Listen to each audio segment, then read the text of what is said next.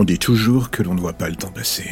Mais dans certains cas, cela prend une autre tournure. Le jeune Alfred Lamont du haut de ses 17 ans était l'adolescent typique, un gentil branleur qui énerve ses parents un vendredi après-midi. En rentrant de l'école, il décida de faire un break dans la cave où ses parents l'avaient laissé aménager son bureau.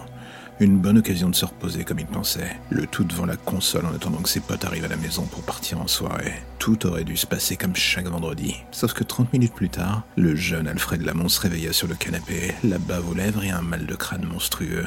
Il regarda sa montre. L'affichage indiquait un léger détail pour le moins choquant. Ce n'était pas 30 minutes qui venaient de s'écouler, mais 24 heures. Des dizaines d'appels étaient en absence, voire même des centaines. Tout le monde était certain qu'il avait disparu. Alfred se demandait si tout cela n'était pas qu'un mauvais rêve. Mais les éléments qui commençaient à s'empiler devant ses yeux lui indiquaient quelque chose de totalement contraire. Il se mit à regarder son téléphone. 24 heures de messages. La plupart d'entre eux émanaient directement de ses parents. 24 heures d'angoisse pour eux. Il voulut appeler sa mère pour la rassurer. Il composa le numéro. Dans le silence de la cave, il entendit le bruit d'un téléphone à l'étage supérieur. Il s'avança lentement vers les escaliers. Cela venait de la cuisine. Il appela sa mère. Rien. Seul le bruit du téléphone continuait de retentir. Il ouvrit la porte. Le bruit devenait de plus en plus fort. Et c'est quand il entra dans la cuisine que quelque chose le démolit de l'intérieur. Son cœur se figea. Devant lui, ses parents gisaient dans une énorme flaque de sang en plein milieu de la cuisine. Le téléphone de sa mère était posé en plein milieu. Il laissa tomber le sien qui éclata au sol. Il ne pouvait plus respirer, quelque chose semblait vouloir s'échapper de lui. Son cœur, sa vie ou je ne sais quoi, à vrai dire. Il n'eut même pas le temps d'avoir une pensée de plus que la porte d'entrée de la maison vola en éclats. La police venait d'arriver. Même eux marquèrent un temps d'arrêt devant le carnage. Un suspect, une scène de crime, c'était bien plus qu'il n'en fallait pour balayer tout doute sur la culpabilité de ce gamin. De jeune branleur, il passa en un éclair à tueur en série au motif pour le moins incompréhensible. La vindicte populaire fit le reste. Il fut condamné et interné. Il ne cessa de crier son innocence, mais personne ne l'écouta. Et il finit par se suicider en cellule.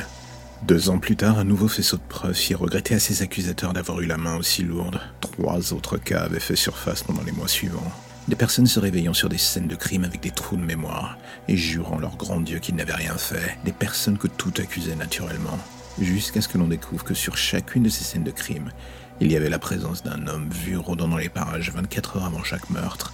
Un homme se déjouant quasi tout le temps des caméras de sécurité ou bien du regard des voisins. Un véritable fantôme apparaissant sur toutes les scènes de crime. D'autres longues semaines se passèrent et d'autres meurtres s'additionnèrent à la liste, avant que l'on finisse par arrêter un homme correspondant au signalement. Une fausse joie pour l'enquête, car bien coupable, il fut vite déterminé que cet homme n'était au final pas le suspect principal, mais juste un acolyte. Son arrestation donna lieu pourtant à une découverte intéressante et capitale même, celle d'une salle de trophées, la salle de trophée du tueur, un lieu où ce dernier gardait des souvenirs de ses victimes. Et c'est ici que l'on découvrit le film qu'il avait fait autour d'Alfred Lamont, sa première victime.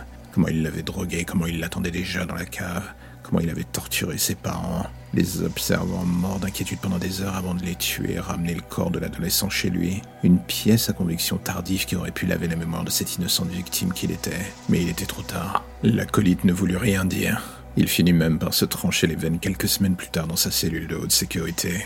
Et encore aujourd'hui, le fameux tueur court toujours.